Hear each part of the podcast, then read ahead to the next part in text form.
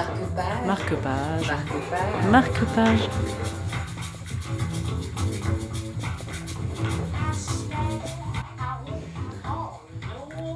Bonjour à vous, euh, les auditeurs, les auditrices de Ryanair.com, la radio low cost de Ryan.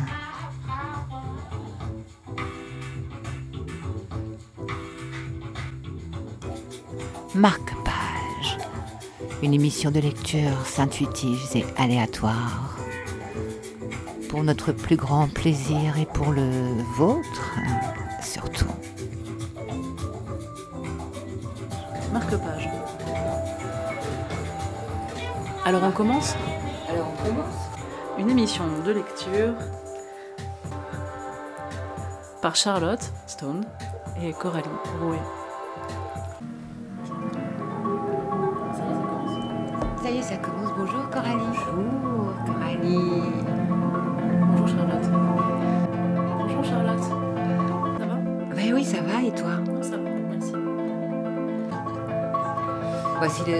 Marque-page numéro 3, sous le signe de l'amour. Alors ce marque-page numéro 3, c'est un petit peu sous le signe des femmes et de l'amour. En tout cas, c'est trois femmes. Alors Coralie, qu'est-ce que vous nous avez choisi aujourd'hui Alors, j'ai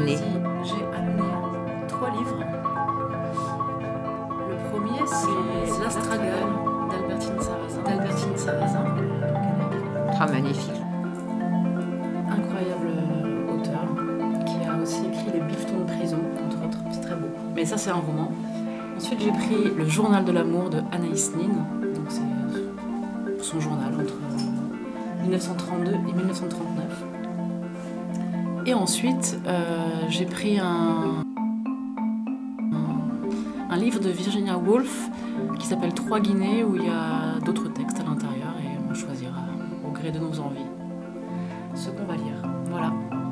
Super, merci beaucoup Coralie pour ces découvertes dont nous nous lassons pas et pour notre plus grand plaisir et pour le vôtre, nous l'espérons. Alors nous allons commencer par euh, l'Astragale. L'Astragale. C'est mythique, il y a un film aussi, non L'Astragale, ça a inspiré un film, Oui, c'est possible, je sais pas. Je peux pas dire. Nous sommes dans la session culte de Marc Pain. Alors, l'Astragale. Chapitre 1 Le ciel s'était éloigné d'au moins 10 mètres. Je restais assise, pas pressée. Le choc avait dû casser les pierres, ma main droite tâtonnait sur des éboulis. À mesure que je respirais, le silence atténuait l'explosion d'étoiles dont les retombées crépitaient encore dans ma tête. Les arêtes blanches des pierres éclairaient faiblement l'obscurité. Ma main quitta le sol, passa sur mon bras gauche, remonta jusqu'à l'épaule, descendit à travers côte jusqu'au bassin. Rien. J'étais intacte. Je pouvais continuer. Je me mis debout, le nez brusquement projeté contre les ronces, étalé en croix. Je me rappelais que j'avais omis de vérifier aussi mes jambes. Trouant la nuit, des voix sages et connues chantonnaient. Attention, Anne, tu finiras par te casser une patte. Je me remis en position assise et recommençai à m'explorer. Cette fois, je rencontrai, au niveau de la cheville, une grosseur étrange qui enflait et pulsait sous mes doigts. Lorsque je vais à la consultation Toubib pour essayer de me faire porter pâle, que je vous décris mes mots imaginaires dans des endroits que je pense inaccessibles, lorsque je dois vous monter des tisanes au lit, petite sœur sur mes pieds de marcheuse modèle, moi qui envie vos indigestions. Fini tout cela. Maintenant, vous allez me soigner, vous ou d'autres. J'ai la patte cassée.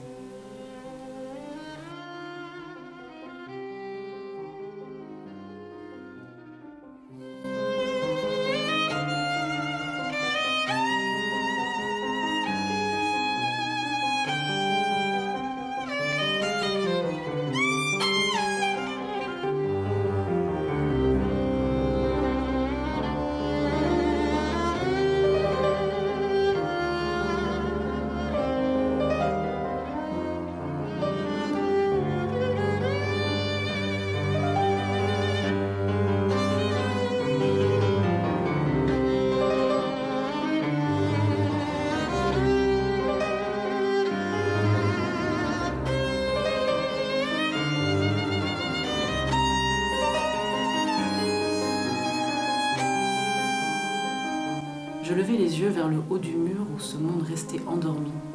J'ai volé, mes chéris. J'ai volé, plané et tournoyé pendant une seconde qui était longue et bonne, un siècle. Et je suis là, assise, délivrée de là-haut, délivrée de vous. Cet après-midi encore, j'étais bourrée d'atropine et je m'étais injecté de la benzine dans les cuisses. Rolande, libérée. Je n'avais aucune envie d'attendre qu'elle revienne me chercher. Je manœuvrais pour me faire envoyer à l'hôpital où la cueillette serait plus facile et les jours plus vite pulvérisés. Mais vous êtes verte, me dit l'éducatrice à la veillée. J'ai dû me frotter au mur, dis-je, sentant mes joues virer au cadavérique et me désarticulant comme pour tâcher d'apercevoir le dos de ma blouse. On était justement en train de repeindre les murs de la salle à manger. Un mur jaune, un mur bleu, deux murs verts, et les appuis de fenêtres en orange pour inventer le soleil. Non, vous êtes verte, vous, votre figure, ça ne va pas? Mais je n'ai pas eu le temps de savourer mon premier tilleul, la pente douce de l'autre côté des remparts, après la porte. Je ne la descendrai pas. J'ai préféré sauter,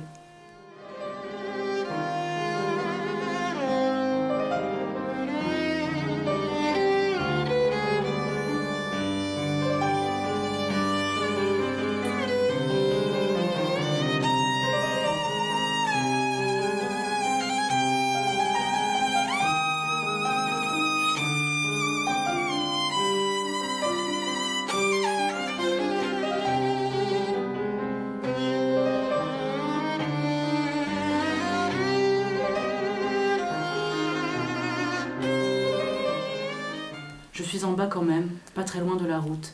Il faut que j'aille jusque-là. Ils ne vont pas ramasser à deux pas du mur, non? L'endroit et le soir où je retrouvais Rolande sont encore loin. Je dois d'abord trimballer jusqu'à la route cette bosse qui m'empêche de marcher. Deux fois, trois fois. J'essaie de poser le talon, la foudre s'éveille, me traverse la jambe. Puisque les pieds sont inutiles, je vais marcher sur les coudes et les genoux. Je rampe, vingt mètres. Je me heurte aux broussailles, je reviens aux pierres, essayant de m'orienter. Un autre siècle a dû couler, je ne retrouve rien. Ma cheville est scellée pieds et jambes à angle droit. Je la coltine comme un poids à la verticale. Elle bascule de la pierraille et la griffe des buissons. La nuit est opaque. Là-haut, tous ces derniers mois, je regardais les fourrés si proches de la grande route et j'étais certaine de pouvoir m'y retrouver les yeux fermés. Mes projets ne passaient pas encore par là, mais cependant, une tentation constante de sauter et de m'enfuir faisait machinalement son chemin.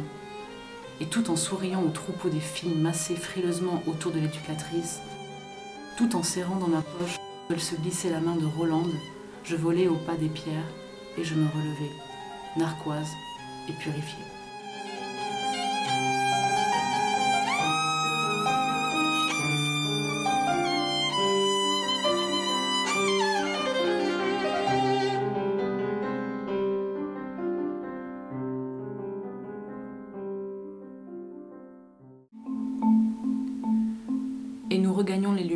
Lumières, entraînant les pieds.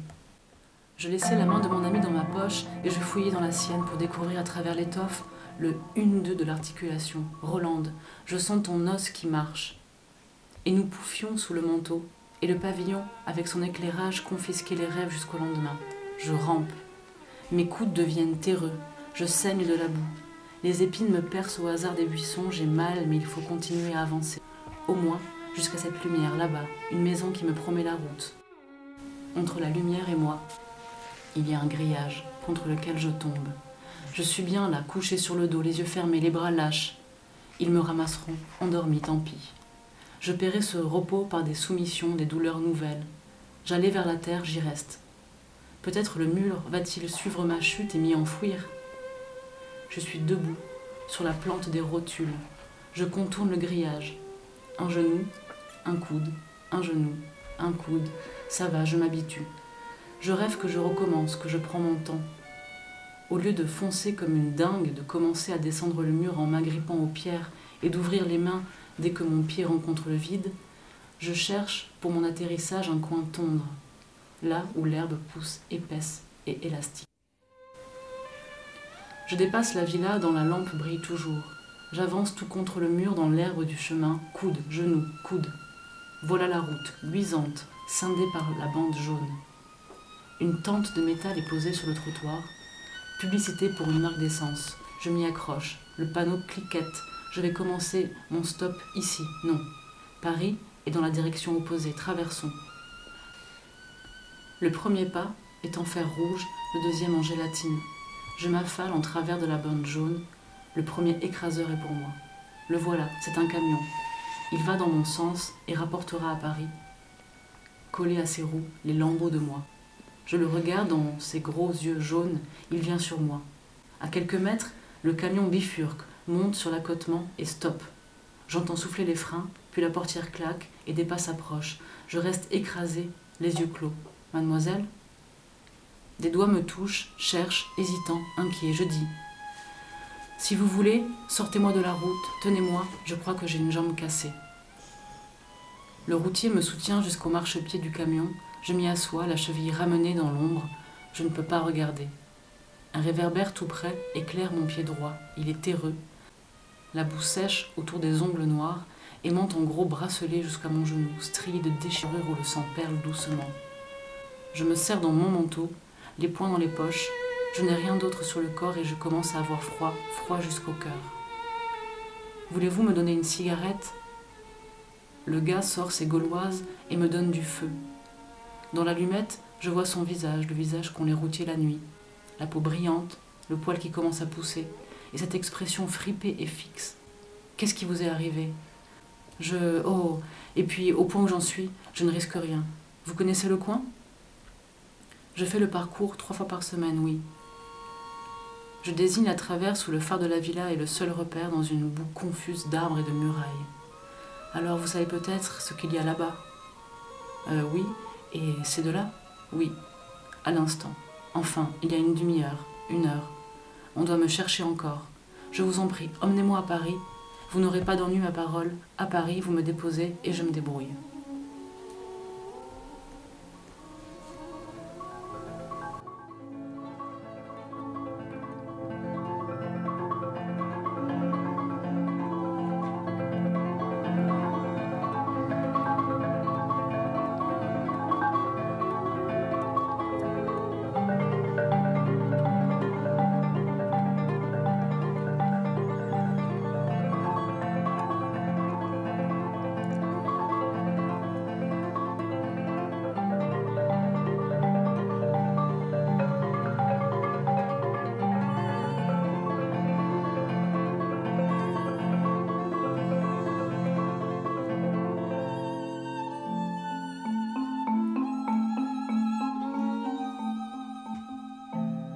Tu remets la musique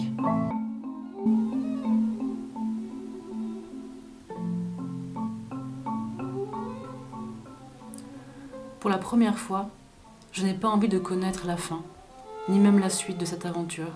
Je suis là, nue, sur le fauteuil, à regarder Julien qui dort. Je voudrais rester ainsi, stagnante, tiède, dans le silence où s'élèvent seules nos respirations régulières, sans plus devoir faire les gestes, dire les mots qui nous échangent et nous trahissent. Cette minute est vraie et vivante, je les tire en éternité. Puis, le temps reprend, les questions et les désirs me réentortillent. Je me lève en m'accrochant à l'armoire pour franchir les deux énormes mètres qui séparent le fauteuil du lit. Je fais le premier mètre en décalant mon pied droit de côté, talon pointe, talon pointe, le bipop des balles dominicaux, là-bas. Et de là je plonge, bras en avant, pour agripper de justesse le pied du lit. Je rampe jusqu'à l'oreiller.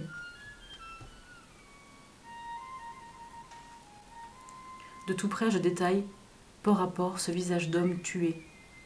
Je me voudrais cruel et j'ai envie de douceur. Je suis jalouse. Réveille-toi ou fais que je vienne aussi dans ton sommeil. Nous redescendrons pour le dîner. L'heure approche où je serai hissée, bordée, embrassée et laissée seule.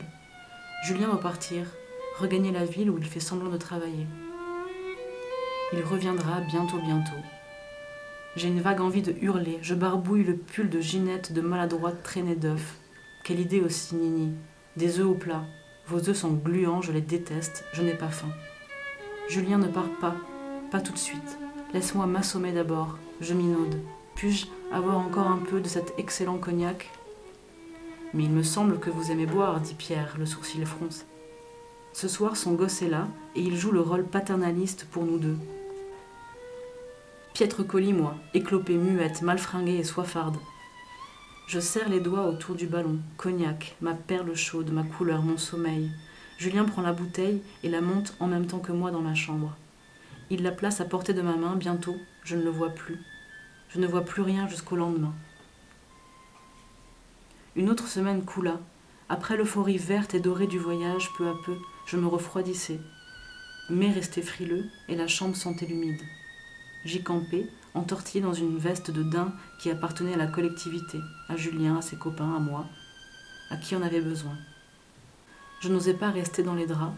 Le premier soir, après une journée solitaire et sommeillante, Nini m'avait monté sur un plateau un repas agréable et assez copieux pour rassasier trois jeunes filles de bonne fourchette. Moi, fourchette désœuvrée, je triplais mon volume stomacal et nettoyais le tout. Le lendemain, Nini apporta des tartines fraîches en couronne autour d'un grand bol de café au lait, en même temps qu'elle claironnait un Alors, elle a bien dormi? Commercialement amène, elle tournait le bouton de radio, ouvrait la fenêtre.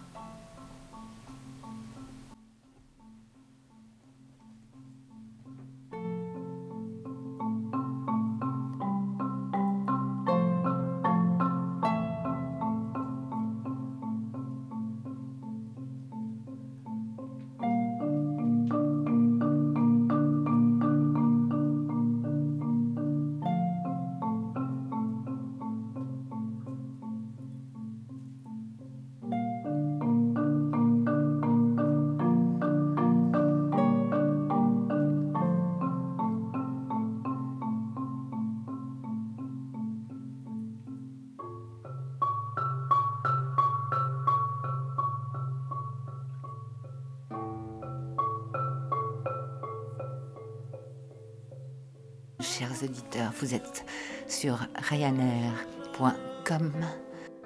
Marque-page avec Coralie et Charlotte pour des lectures aléatoires et intuitives à voix haute pour notre plus grand plaisir, mais pour le vôtre surtout.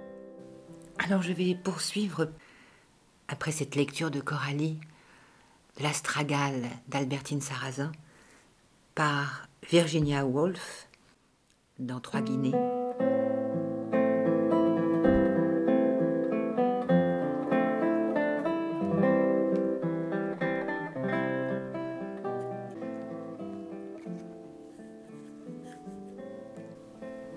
Si nous réunissions alors nos informations de première et de seconde main, directes et indirectes, relatives aux professions, dans le but d'instruire le procès Baldwin contre Whittaker, nous tomberons tous d'accord sur un point. Les professions constituent d'étranges phénomènes. Il n'est absolument pas évident qu'un homme intelligent parviendra au sommet, ni qu'un imbécile demeurera en bas de l'échelle. L'ascension et la chute ne dépendent en rien d'un processus rationnel, net et précis. Convenons-en. Après tout, nous avons tous bien des raisons de savoir que les juges sont les pères et que les secrétaires permanents ont des fils. Les juges ont besoin de secrétaires, les secrétaires permanents de secrétaires privés. Quoi de plus naturel alors si un neveu devient secrétaire ou si le fils d'un vieil ami de collège devient secrétaire privé? De tels atouts dans leur jeu sont dus aux fonctionnaires, au même titre qu'un cigare de temps à autre ou des vêtements usagés le sont aux domestiques. Mais l'exercice d'une telle influence trouble la profession. Le succès sera facilité pour les uns, plus difficile pour les autres. Il en résulte l'ascension inattendue de certains, la chute tout aussi inattendue des autres, ou leur inexplicable stagnation. La conséquence Les professions sont étrangement troublées. Il est souvent de l'intérêt du public qu'elles le soient puisque personne, depuis le directeur du collège de Trinity jusqu'aux individus occupant le bas de l'échelle, si l'on accepte quelques directrices, ne croit à l'infaillibilité des examinateurs. Un certain degré de souplesse chez eux pourrait être tout à l'avantage du public. Puisque l'infaillibilité est faillible, mieux vaudrait qu'elle soit remplacée par la subjectivité. Heureusement, pour nous tous, nous pouvons conclure qu'un jury n'est pas forcément de bois. Il est apte aux sympathies humaines et reflète des antipathies humaines. De ce fait, les imperfections du système d'examen se trouvent rectifiées. L'intérêt public est pris en ligne de compte, les liens du sang et de l'amitié sont reconnus. Ainsi n'est-il pas impossible que le terme de mademoiselle transmette du sexe, et le sexe peut propager certaines effluves. Mademoiselle peut évoquer le froufrou des jupons, l'arôme d'un parfum ou d'une autre odeur perceptible aux narines situées de l'autre côté de la table d'examen et repoussante pour elle. Ce qui charme, apaise dans une demeure privée, peut distraire, exaspérer dans un bureau, de toute façon, puisque mademoiselle est une femme, mademoiselle n'a pas fait d'études, elle n'a pas été élevée à Eton ou à Christchurch. Puisque mademoiselle est une femme, mademoiselle n'est ni un fils ni un neveu. Ici, nous nous hasardons dans des impondérables. Ici, nous ne pourrons jamais marcher suffisamment sur la pointe des pieds. Nous essayons, souvenez-vous-en, de découvrir quelle saveur s'attache au sexe dans un lieu officiel. Nous reniflons délicatement, non pas des faits, mais des arômes. Aussi mieux vaut ne pas dépendre de nos propres nez, mais chercher des preuves à l'extérieur. Tournons-nous vers la presse quotidienne et voyons si nous parvenons à y découvrir la moindre allusion qui puisse nous guider dans notre tentative de décrire cette question délicate et difficile de l'arôme, de l'atmosphère, qui entoure le terme Mademoiselle à Whitehall. Consultons les journaux.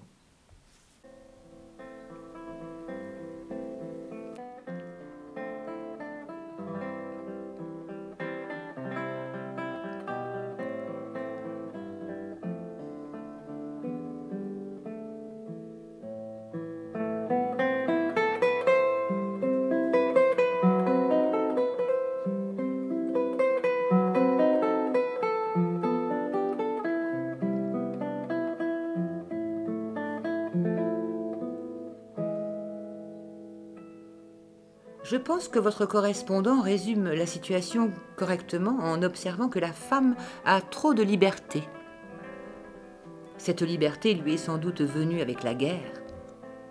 Lorsque les femmes assumèrent des responsabilités jusqu'alors inconnues d'elles, elles rendirent de magnifiques services à cette époque. Malheureusement, elles furent félicitées, cajolées, hors de toute proportion à propos de cette expérience. Vraiment, quel excellent début, mais poursuivons. À mon avis, la détresse qui prévaut dans ce secteur, le clergé, pourrait être allégée dans une très large proportion si l'on optait pour une politique où les hommes seraient employés à la place des femmes chaque fois que cela s'avérerait possible. On trouve des femmes aujourd'hui dans les bureaux du gouvernement, les bureaux de poste, les compagnies d'assurance, les banques et autres bureaux. Des milliers de femmes qui accomplissent le travail que des hommes pourraient faire. Au même instant, il existe des milliers d'hommes qualifiés, jeunes ou d'âge mûr, qui ne trouvent aucun travail d'aucune sorte. Il existe des offres de travail considérables pour les femmes dans le domaine des arts ménagers en procédant à un recyclage, on permettrait à un grand nombre de femmes qui s'étaient glissées dans des carrières cléricales d'être à nouveau disponibles pour les travaux domestiques. Fermez les guillemets. L'odeur, convenez-en, s'épaissit. Et encore, ouvrez les guillemets. Je suis certain d'être le porte-parole de milliers de jeunes hommes lorsque je déclare que si des hommes faisaient le travail actuellement effectué par des milliers de femmes, ces hommes seraient capables d'entretenir ces mêmes femmes dans des foyers décents. Le foyer demeure la place véritable des femmes qui, aujourd'hui, acculent les hommes à l'oisiveté. Il est temps pour le gouvernement d'insister afin que les employeurs donnent du travail à davantage d'hommes, leur permettant ainsi d'épouser les femmes qu'ils ne peuvent aujourd'hui approcher. Voilà. L'odeur ne fait plus aucun doute à présent. Le chat est sorti du sac. Et c'est un tome, un mâle. Une fois étudiées les preuves contenues dans ces trois citations, n'admettez-vous pas qu'il y a d'excellentes raisons de penser que le mot mademoiselle même s'ils répandent un parfum délicieux dans les foyers, acquièrent une certaine odeur liée à ce mot, une odeur repoussante pour le nez de ceux qui se trouvent de l'autre côté de la cloison. N'admettez-vous pas aussi que selon toute probabilité, un nom auquel est attaché le terme de mademoiselle gravitera, en raison même de cette odeur, dans les sphères les plus inférieures où les salaires sont les moins substantiels. Le moins on en dira sur ce mot, le mieux cela vaudra. Il répand une odeur telle, il pue tellement aux narines de Whitehall que Whitehall l'exclut absolument.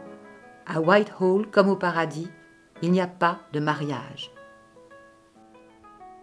Quand même, Virginia Woolf, ça date, date de quand? Vous imaginez? Rien n'a changé. C'est désespérant.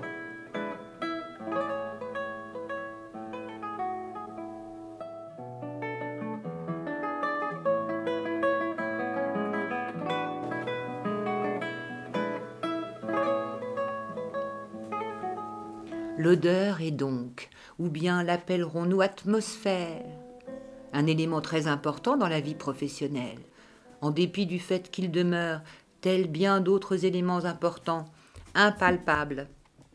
Il peut échapper au nez des examinateurs dans une salle d'examen et faire cependant son chemin jusqu'au jury pour y affecter les sens de ceux qui en font partie. Son impact est incontestable dans le cas qui nous intéresse, car il nous permet de conclure à propos du litige Baldwin contre Whittaker que le Premier ministre et l'Almanach disent tous deux la vérité. Il est vrai que les femmes fonctionnaires méritent d'être payées autant que les hommes, mais il est tout aussi vrai qu'elles ne sont pas payées autant que les hommes. Cette contradiction est due à l'atmosphère. Disons-le, l'atmosphère, disons-le, représente un pouvoir formidable. Non seulement l'atmosphère modifie les proportions et la forme des choses, elle affecte aussi des corps solides, comme les salaires, que l'on aurait pu croire imperméables à l'atmosphère. On pourrait écrire un poème épique sur l'atmosphère ou bien un roman en dix ou quinze volumes.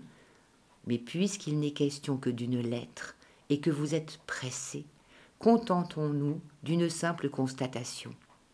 L'atmosphère représente l'une des plus grandes puissances. D'une part, parce qu'elle représente l'un des ennemis les plus impalpables qu'ont à combattre les filles d'hommes cultivés. Si vous trouvez cette constatation exagérée, observez une fois encore les exemples d'atmosphère contenus dans ces trois citations. Nous y trouverons non seulement la raison pour laquelle les salaires des femmes sont aussi bas, mais quelque chose de plus dangereux, quelque chose qui, propagé, pourrait empoisonner les deux sexes à égalité. Là, dans ces trois citations se love l'œuf même du ver que nous connaissons sous d'autres noms dans d'autres pays. Nous pouvons découvrir là l'embryon de la créature, du dictateur, comme nous l'appelons lorsqu'il est italien ou allemand, de celui qui est persuadé de posséder le droit, droit donné par Dieu ou par la nature, le sexe ou la race, peu importe, de dicter aux autres êtres humains la façon dont ils devront vivre.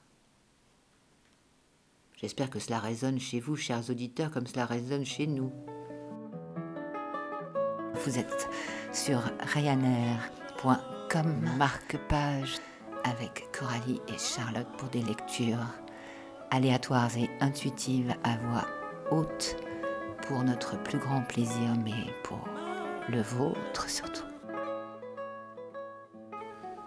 Ce qu'ils devront faire, citons à nouveau, le foyer demeure la place véritable des femmes qui aujourd'hui acculent les hommes à l'oisiveté. Citation donc. Joignez-y cette autre citation. Il y a deux univers dans la vie d'une nation, l'univers des hommes et l'univers des femmes. La nature a bien fait de confier aux hommes le soin de la famille et de la nation.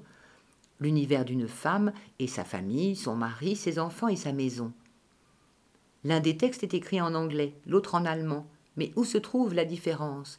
Ne disent-ils pas tous deux la même chose? Ne représentent-ils pas tous deux la voix des dictateurs, qu'ils parlent anglais ou allemand? Et ne sommes-nous pas tous d'accord sur le fait que le dictateur, lorsque nous le rencontrons à l'extérieur, est un animal aussi laid que dangereux?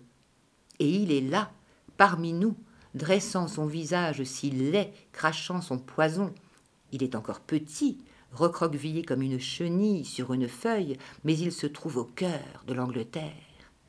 N'est-ce pas de cet œuf, pour citer Mr. Wells à nouveau, que la suppression de la liberté par les fascistes ou les nazis surgira? Et la femme qui doit respirer ce poison et combattre cet insecte en secret et sans armes dans son bureau ne luttera-t-elle pas contre les fascistes ou les nazis aussi sûrement que d'autres qui luttent avec des armes sous les projecteurs de la publicité? Et cette lutte ne devrait-elle pas user ses forces, épuiser son énergie? Ne devrions-nous pas l'aider à l'écraser dans notre propre pays au lieu de lui demander à elle de nous aider à l'écraser à l'étranger? Et quel droit avons-nous, monsieur de claironner notre idéal de liberté et de justice à d'autres pays lorsque nous pouvons extraire de nos journaux les plus respectables n'importe quel jour de la semaine de tels œufs? Ici vous interrompez à juste titre un exposé qui présente tous les symptômes d'une future péroraison, et vous faites remarquer que les opinions exprimées dans cette lettre sont l'expression naturelle de la peur, et d'une peur, d'une jalousie qu'il nous faut comprendre avant de les condamner.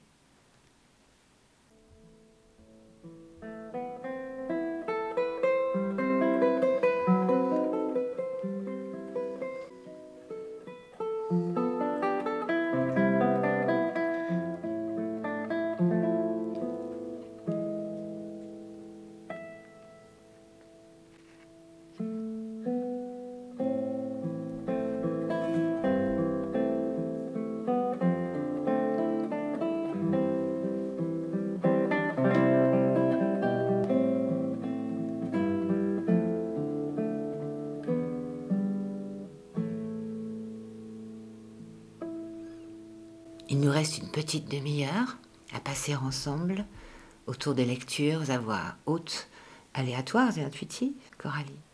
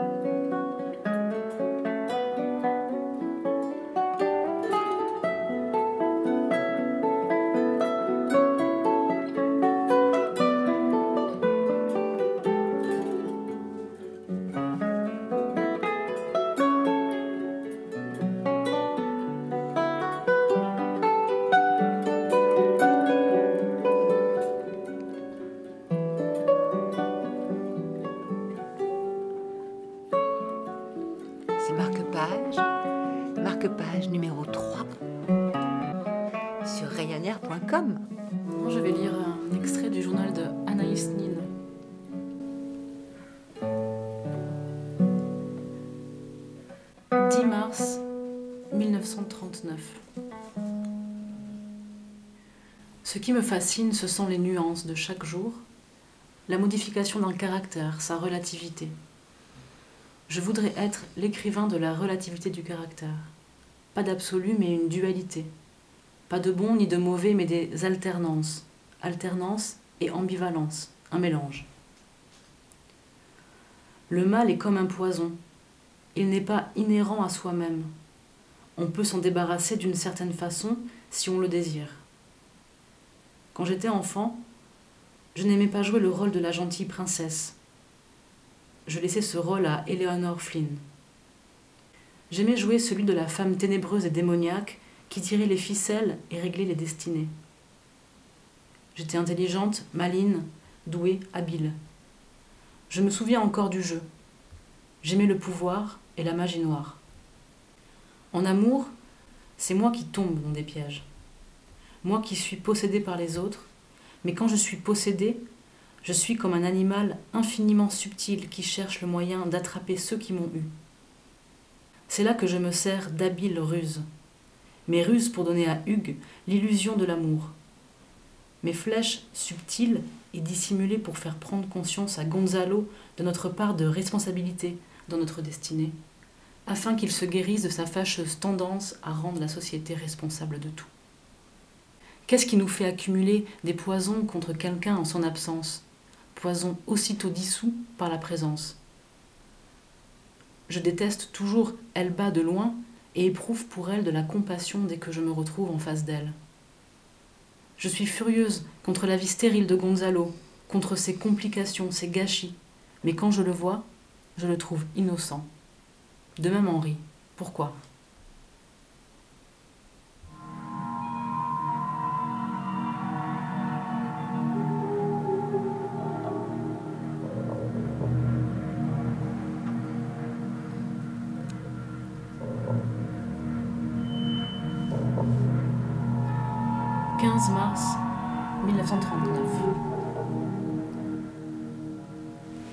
Quotidienne, je crois à l'ordre, un ordre dans les détails et les signes extérieurs qui est utile à l'esprit et libère le rêve. Si je retrouve facilement mes vêtements, mes chaussures, ma poudre, la nourriture, je suis libre pour rêver. Quand un lieu est bien rangé, cela est utile au rêve.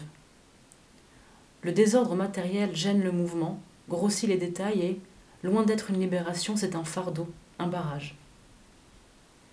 Perdre du temps à chercher un bas, un livre ou un parfum, c'est être momentanément enchaîné et non pas libéré comme le croient les gens bohèmes.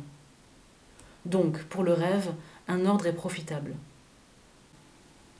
Mais cet ordre ne doit pas devenir une fin en soi, sinon il paralyse le flux de la vie. Je range ma maison, mais quand le mouvement de la vie l'emporte, je l'accepte parce que c'est la vie. Ce même costume que j'ai brossé et rangé le matin, je suis prête à me mettre au lit avec, si Henri a froid et que nous décidons de nous coucher. Je suis prête à briser mon ordre. Je ne range que pour me sentir libre et légère. J'aime l'enchantement. Le désordre ne mène qu'à la morosité. Prétendre qu'on peut oublier de laver ses serviettes sous prétexte qu'on est poète, c'est seulement détruire la poésie elle-même, puisque vous vivez avec des serviettes sales, ce qui tue la poésie. La saleté, la négligence, la destruction ne font qu'apporter la mort et non la libération. J'aime l'abondance, l'insouciance, la prodigalité de la vie. Mais je crois à l'énergie du rythme. Il faut huiler l'avion qui vous fera voler au-dessus des nuages. J'aime la lubrification et la douceur. Pour atteindre à la magie, il faut maîtriser les détails. Henri a vécu dans le désordre de June, ce n'était pas fécond, c'est oppressant.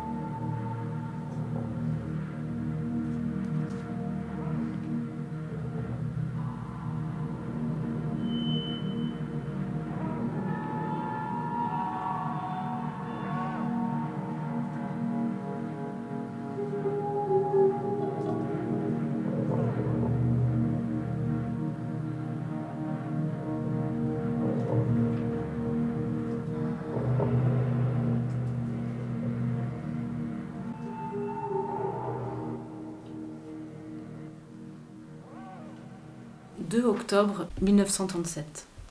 Quand je pense au suicide, j'y vois seulement un moyen d'en finir avec la sensibilité. C'est ma seule maladie, ma seule maladie. C'est elle qui me fait friser la folie et m'isole. Je m'isole. Je n'éprouve de bonheur que dans des prémices de la passion, quand elle est toute neuve, quand l'homme se surpasse, exalté, agrandi, unique, quand le monde et la réalité sont tenus à l'écart, ne reste que l'homme et la femme face à face et unis. Puis vient le monde qui entoure l'être qu'on épouse, ces autres moi qui surgissent en relation avec les autres, toujours plus étriqués, plus pauvres, plus mesquins. Suit alors le temps de l'épanouissement, de l'expansion et de la décroissance. Enfin, arrive la mort de la relation intime. Je me pose des questions idiotes.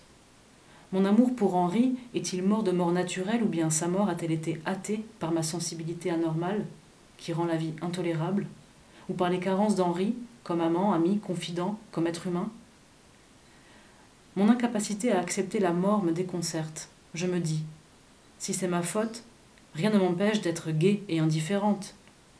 Mais il y a Gonzalo. Pourtant Gonzalo, depuis que je l'aime, a le même pouvoir de me faire souffrir. Il sort d'une réunion politique pour me retrouver, puis me quitte pour aller au Dôme voir des amis qui ressemblent à ceux d'Henri, et même pire.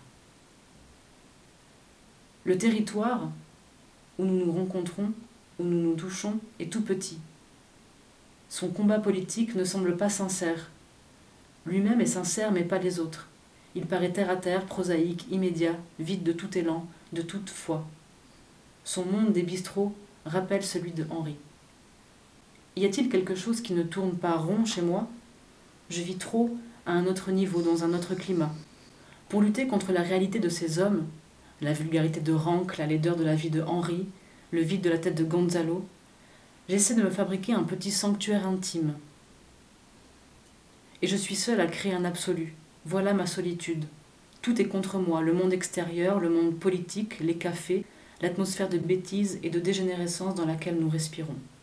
Et toutes les cinq minutes, ces deux univers entrent en collision. Henri amène Joyce, la danseuse de revue, et Frankel à Louvecienne. Gonzalo ne passe avec moi que peu de temps et je déteste le reste de sa vie. Je peux résoudre ce problème en travaillant. Il faut que je travaille, sinon je vais me fracasser la tête contre ces murs. Mais travailler signifie écrire mon journal et le journal me fait souffrir. Relire ou réécrire. Alors, je dois parvenir à plus d'objectivité, de distance, d'indifférence. Comme Henri. Comment Où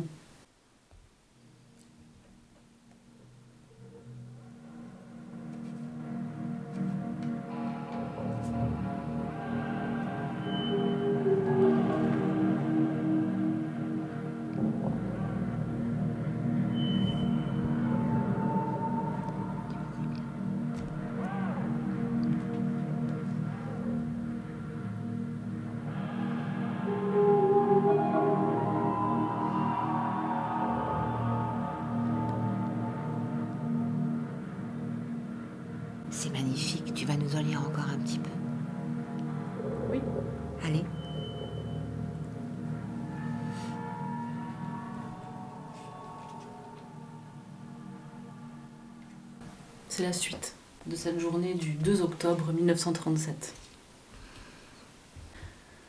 Ma prochaine vision concerne la forme de la littérature que fera naître la Révolution. Je vais tenter de la définir, j'amènerai les hommes jusqu'à elle, je montrerai le chemin. Je sais ce qu'elle devrait être pour l'esprit, je ne me laisse pas abuser par la littérature de masse, parce que les masses attendent, ni par la Révolution elle-même. Tout ce qu'elle a produit est une littérature de propagande. Les écrivains sont aveuglés par l'ouvrier, de même que tous les artistes médiocres pensent toujours au public. Ils pensent qu'écrire sur les troubles dans les usines, sur le monde ouvrier, c'est être universel, alors que tout repose sur le véritable contenu ou sur la nature de l'inconscient, tout se tient à l'expression vraie ou à la sincérité, à la fidélité à soi-même, à la nature de son moi, au refus de se laisser guider par le seul intellect ou de subir la paralysie d'action de névrosé. L'écriture, qui brise les cadres conventionnels du dogme religieux, mais en communion avec Dieu, du mariage traditionnel, mais qui traite de l'amour, dont le mariage n'est qu'un aspect, l'une des formes d'expression. Une écriture qui rompt avec toutes les conventions et libère la nature, engendre les grandes lois amorales de l'artiste, suscite dans le public l'autodiscipline inhérente à l'artiste, réveille en chacun de nous ce moi dont le sommeil seul permettrait l'existence de l'esclave et du martyr, et l'ouvre à une nouvelle liberté d'esprit. Voilà l'écriture de demain. La révolution n'est qu'une destruction symbolique des chaînes humaines. Car l'artiste doit faire seul le délicat travail d'horlogerie nécessaire pour accorder son âme à la révolution extérieure, sinon celle-ci se limitera à un geste. L'artiste, empruntant les voies mystérieuses du langage, doit aider à formuler et à réveiller tout ce que le soldat et le mystique ont écrit dans le ciel en lettres de flamme et de sang. Chaque cellule de l'âme, entravée par sa propre faiblesse, devrait enfin parvenir à respirer, à sentir, à se déplacer dans un univers plus vaste. Un homme enchaîné qu'on libère demeure rempli de crainte. Seul le mot libérera son âme de la peur. Ses chaînes sont manifestement brisées, mais c'est l'artiste qui doit lui faire découvrir de nouveaux horizons, lui dresser la carte de pays qu'il n'a jamais vu, lui ouvrir les yeux sur le nouvel espace qui l'entoure et sur les possibilités d'un monde nouveau. Quand l'écriture elle-même brisera les frontières de la répression et de l'hypocrisie, des peurs et des tabous, il pourra se fondre dans un monde qui ne bloque pas son expansion, ne tue pas ses rêves à chaque pas. Le rôle du poète n'est pas de raconter comment ces chaînes furent brisées dans la réalité, ni de raconter les hauts faits de la révolution elle-même, mais de créer la vision qui donnera à l'homme le courage de se libérer de sa peur. La révolution, concrètement, doit être menée par les hommes qui s'occupent de la pratique. L'artiste doit nourrir et cultiver l'invisible, mais sans utiliser la même langue que la propagande, ni les mêmes éléments de la réalité. L'esprit réclame sa nourriture propre avec ses termes propres. Il ne s'est jamais satisfait de la langue de l'économie, de l'usine, du bureau, ni de celle des intellectuels.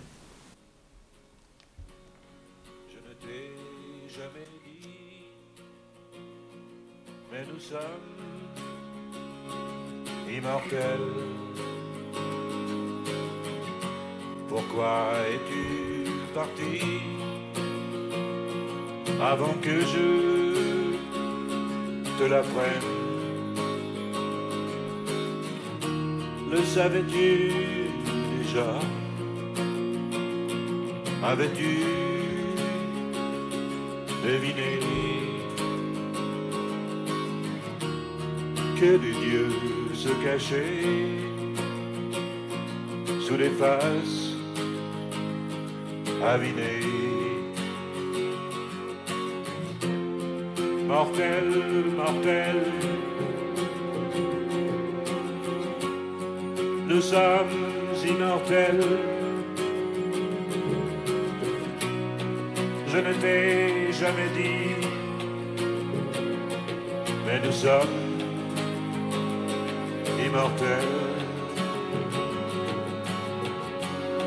As-tu vu ces lumières, ces pourvoyeuses d'été Ces leveuses de barrières, toutes ces lampes épuisées, les baisers savais-tu qu'ils duraient quand se mordant la bouche, le gouan revenait? Mortel, mortel,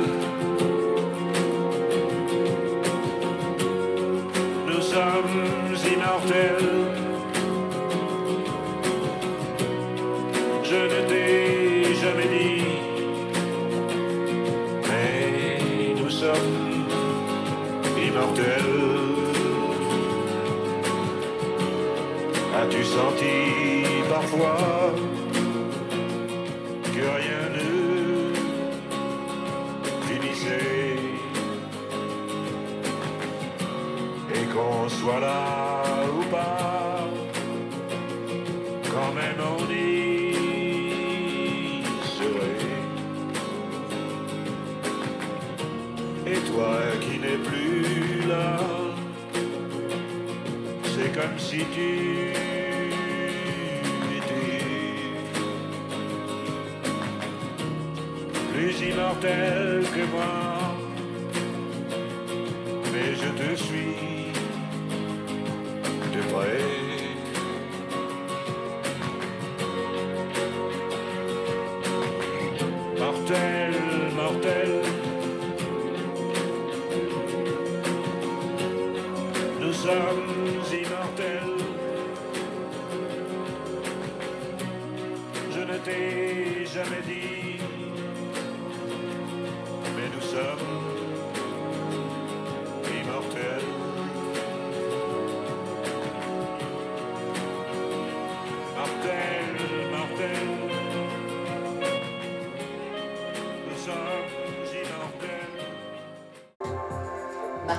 Marque-page.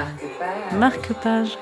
Chers auditeurs, vous êtes sur ryanair.com avec Coralie et Charlotte pour des lectures aléatoires et intuitives à voix haute pour notre plus grand plaisir, mais pour le vôtre surtout.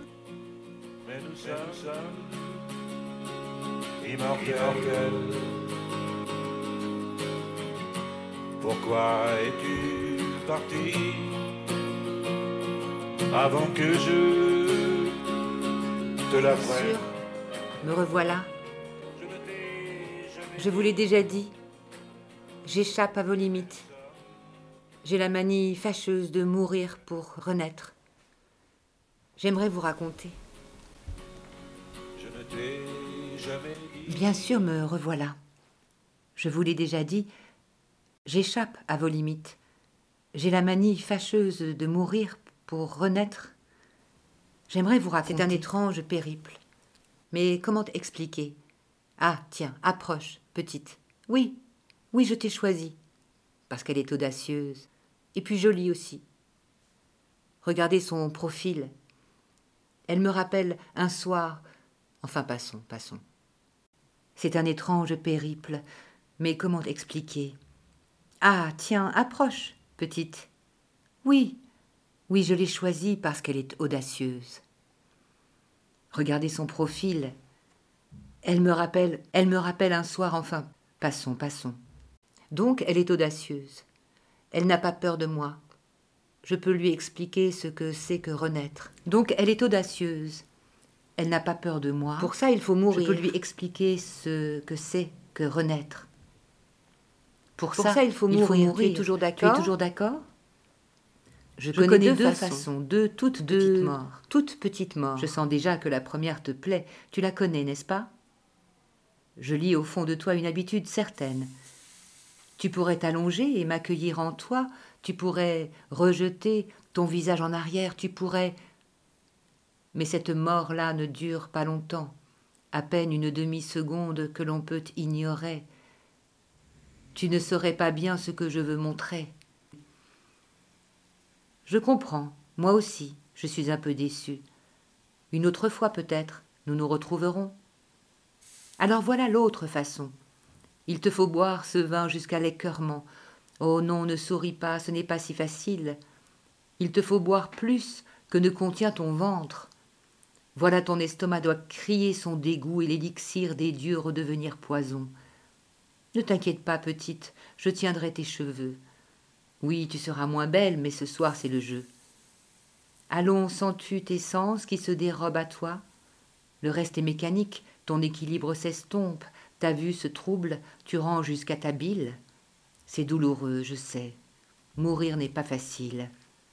Allez encore un peu, voilà, elle est tombée. Voyez, elle va dormir, quelques heures peut-être. Elle aura oublié les affres et les douleurs. Elle retrouvera ses forces, sera à nouveau jeune, à nouveau si jolie. C'est ça, si peu de choses, et pourtant tellement. Je vous fais le cadeau de goûter plusieurs fois à votre finitude. C'était un extrait des des poèmes chants à la écrits par M.O. Océane Murcia. Chants à la les chants à la lie cachés. Océane Murcia. Un extrait de livre de, de ses poésies qui sont disponibles à la librairie Regain et que j'ai découvert sur le marché de Rayanne ce dimanche au stand du délicieux breuvage de ces vins de la Coste, de la famille Ronqui.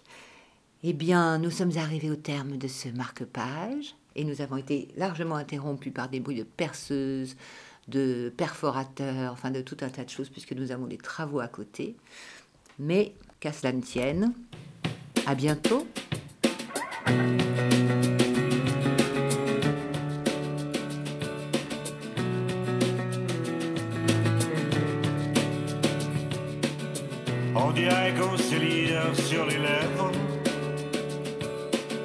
Et que l'on tient tous les deux sur un trapèze. On dirait que sans les poings on est toujours aussi balèze et que les fenêtres nous apaisent.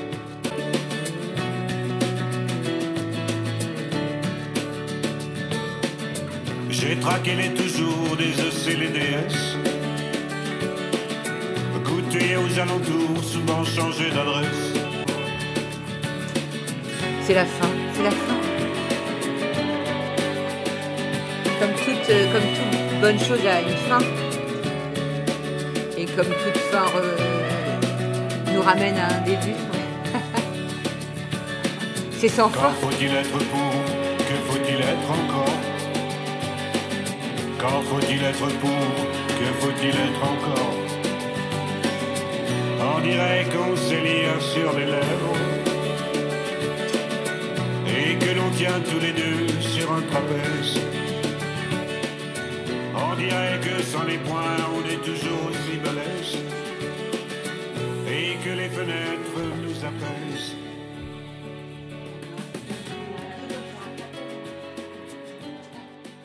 Marque-page. Marque-page. Marque-page.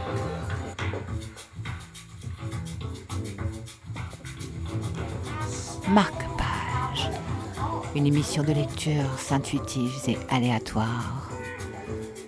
Pour notre plus grand plaisir et pour le vôtre,